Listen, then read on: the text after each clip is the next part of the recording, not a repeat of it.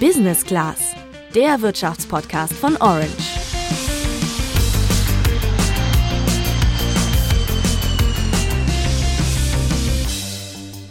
Das war letzte Woche schon ein Knaller. Zum ersten Mal seit 20 Jahren war ein Euro genau einen Dollar wert. In den letzten Jahren musstest du sonst immer mehr als einen Dollar für einen Euro bezahlen. Jetzt könnten wir ja erstmal denken, ja, dann kann Deutschland seine Produkte besser im Ausland verkaufen. Aber ganz so einfach ist es nicht. Man hatte sich ja so in dieser Globalisierungswohlfühlzone eingerichtet und hat ja gedacht, das wird sich nie wieder ändern. Aber jetzt haben wir ja gesehen, dass das nicht so einfach ist. Das war die Währungsanalystin Sonja Marten von der DZ Bank. Welche Folgen die Euroschwäche konkret haben könnte, klären wir mit ihr und mit Jan Malin vom Handelsblatt in dieser Folge. Außerdem besprechen wir, ob der Euro jetzt als Währung in Gefahr ist. Ich bin Tabea. Und ich bin Luca. Du Tabea, ich muss dir ganz ehrlich sagen, als ich in den Nachrichten von der Euro-Dollar-Parität gehört habe, habe ich mir schon erstmal gedacht, okay, dann waren jetzt halt Euro und Dollar kurz mal gleich viel wert, aber haben wir nicht gerade größere Probleme? Ja, das kann ich verstehen. Ich fand die Nachricht halt auch nicht so überraschend, weil ich mich sowieso für mein Studium mit dem Thema beschäftige. Aber auch, weil ja seit dem Angriffskrieg auf die Ukraine vor allem die Energiepreise in Europa steigen und wir eine Inflation haben. Und dazu kommt ja im Moment noch die Ungewissheit, ob uns Russland bald das Gas abdreht. Genau, und auf der anderen Seite schwächt der Ukraine-Krieg die US-amerikanische Wirtschaft halt bisher nicht so stark wie unsere. Ich glaube auch deswegen war der Dollar im Vergleich mit anderen Währungen zuletzt relativ stark. Das lag aber, glaube ich, auch daran, wie sich die amerikanische und die europäische Zentralbank in letzter Zeit verhalten haben. Die Fed, das ist ja die amerikanische, hat dieses Jahr schon dreimal den Leitzins erhöht. Das ist der Zinssatz, zu dem sich Geschäftsbanken bei der Zentral- oder Notenbank Geld beschaffen oder anlegen können. Genau, und die Europäische Zentralbank will ja erst Ende Juli den Leitzins zum ersten Mal erhöhen. Aber warum eigentlich? Ja, das habe ich mich auch gefragt und deswegen habe ich mit Sonja Marten gezoomt. Sie beschäftigt sich bei der DZ Bank mit Währungspolitik und hat mir erklärt, dass wir in Europa gerade eine sogenannte Angebotsinflation haben. Das heißt, die Preise steigen vor allem deshalb, weil die Herstellung der Produkte für die Unternehmen durch Corona, den Krieg und halt auch die hohen Energiepreise teurer geworden ist. Und auf diese Situation kann die EZB nur schwer reagieren, meint sie. Das, was die, eine Zentralbank machen kann, Zinsen anheben, wirkt nur sehr bedingt auf diese Art der Inflation.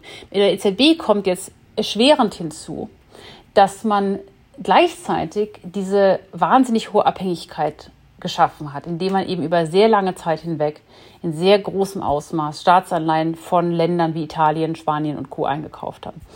Und diese Länder haben immer wieder gezeigt, muss man ganz klar sagen, dass nachhaltige Sparbemühungen nicht funktioniert haben. Ja, man konnte sich immer darauf verlassen, die EZB kauft das schon. Dadurch ist die EZB eben gerade in der schwierigen Lage, dass sie eigentlich die Zinsen anheben müsste, aber dadurch Länder wie Spanien oder Italien noch größere Probleme bekommen würden.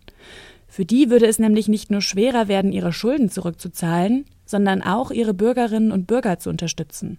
Und trotzdem hat die EZB ja heute bekannt gegeben, dass sie zum ersten Mal seit über zehn Jahren den Leitzins anhebt. Erstmal auf 0,5 Prozent und dann wahrscheinlich im Laufe des Jahres nochmal.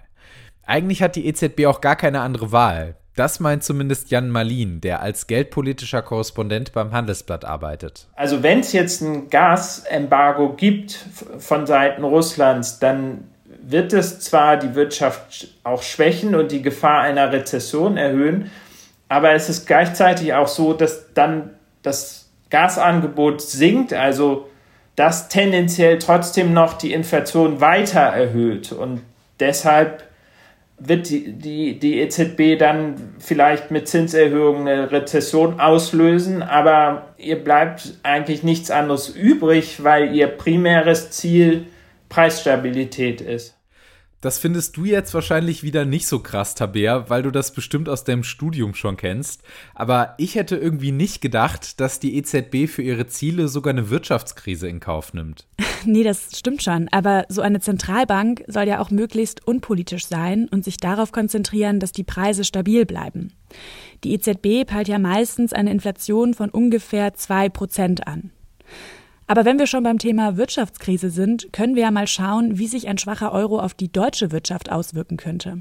Ja, den Punkt finde ich auch super spannend. Deswegen habe ich da auch mit Jan vom Handelsblatt drüber geredet und er hat mir dazu mal ein Beispiel gegeben. Wenn man jetzt zum Beispiel einen Autohersteller nimmt, VW, der stellt ja in Deutschland Autos her, das heißt, der hat die ganzen Kosten in Euro, die Löhne, die er an die Mitarbeiter bezahlt und so weiter.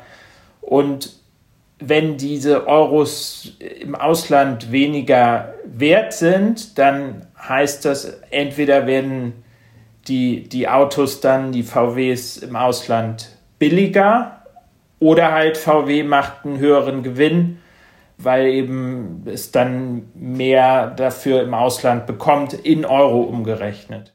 Das heißt aber nicht, dass es die deutschen Exporteure gerade leicht haben, meint Sonja Marten von der DZ Bank. Das liegt daran, dass diese Vorprodukte, die wir importieren müssen, ja ohnehin schon viel, viel teurer geworden sind. Dadurch, dass wir aufgrund von Corona natürlich lange Zeit Lieferengpässe hatten. Das Angebot hat deutlich nachgelassen und das heißt, dass eben dann ein gewisser Wettbewerb sozusagen um die Produkte herrscht.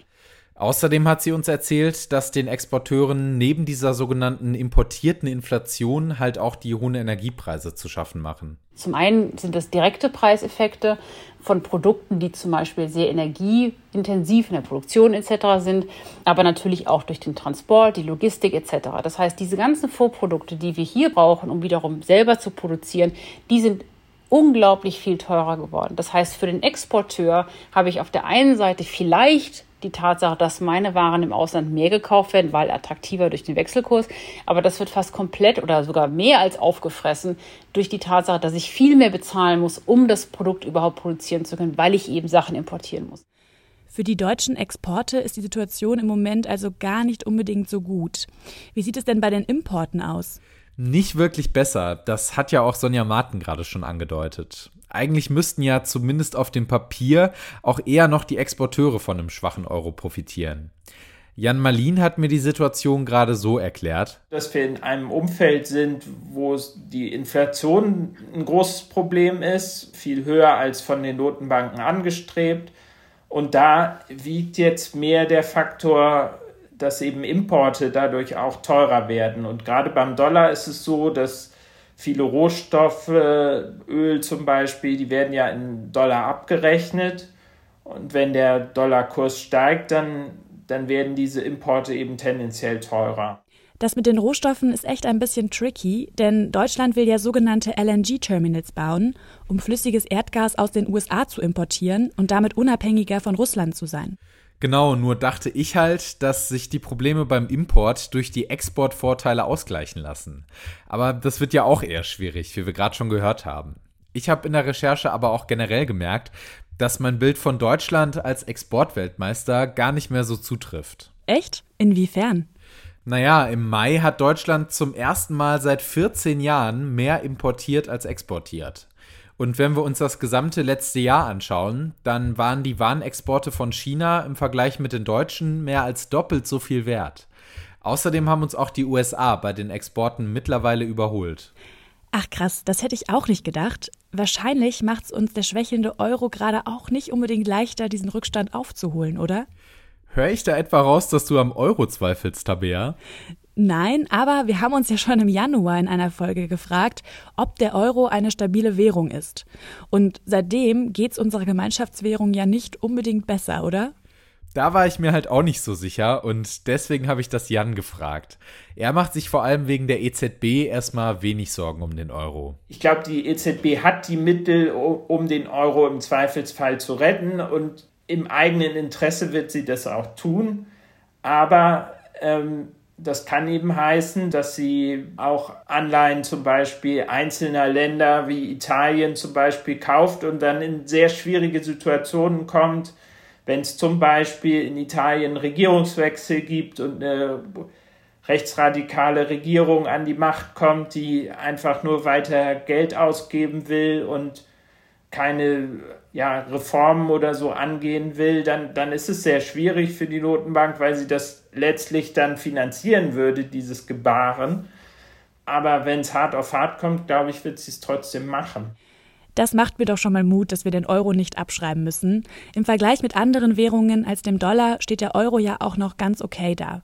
Und die Parität mit dem Dollar, die merken wir gerade vor allem, wenn wir in den USA Urlaub machen. Wir haben Sonja Marten aber auch gefragt, wo wir die Schwäche des Euros noch merken könnten. Da, wo es auch wirklich Leute betreffen kann, ist, dass ein schwacher Euro, also wenn er schnell fällt, auch die Inflation weiter schüren kann. Und das kann natürlich dann auch für den Menschen auf der Straße durchaus problematisch werden. Das ist ein Effekt, der normalerweise nicht so groß ist, der aber natürlich jetzt auf ein ja ohnehin schon sehr erhöhtes Inflationsgeschehen ähm, aufgelegt wird und dann macht es das noch schlimmer. Neben der importierten Inflation glaubt sie, dass wir die Euro-Schwäche eher indirekt merken könnten. Ansonsten ähm, glaube ich nicht, dass es direkte Auswirkungen hat, wobei man natürlich sagen muss, dass die Gründe, warum der Euro so schwach ist, die haben natürlich Auswirkungen. Denn der Grund, warum der Euro jetzt bei Parität ist, ist ja, dass der Finanzmarkt im Moment davon ausgeht, dass Europa in eine Rezession rutschen wird. Und das merkt auch ein Student. Die entscheidende Frage ist für die Währungsanalystin aber, wie es mit den Gaslieferungen weitergeht. Das wird extrem wichtig sein. Wenn wir ein Gasembargo kriegen über längere Zeit hinweg, dann werden wir in Europa eine Rezession sehen mit dementsprechenden Folgen. Dann wird auch der Euro weiterfallen. Wenn wir wenn der Gashahn wieder aufgedreht wird und wir um eine Rezession herumkommen, wenn auch nur knapp, dann kann der Euro zum Beispiel auch wieder an Wert gewinnen, weil die Amerikaner, die USA, die werden auf jeden Fall in eine Rezession gehen. In dem Fall könnte es sich auszahlen, dass sich die EZB im Vergleich zur Fed eher zurückhält. Die EZB ist immer sehr vorsichtig, die bleibt immer gerne ein bisschen expansiver, wenn möglich.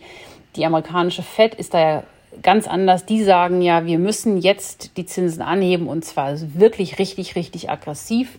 Die haben eine Inflation, die ist immer über 9 Prozent.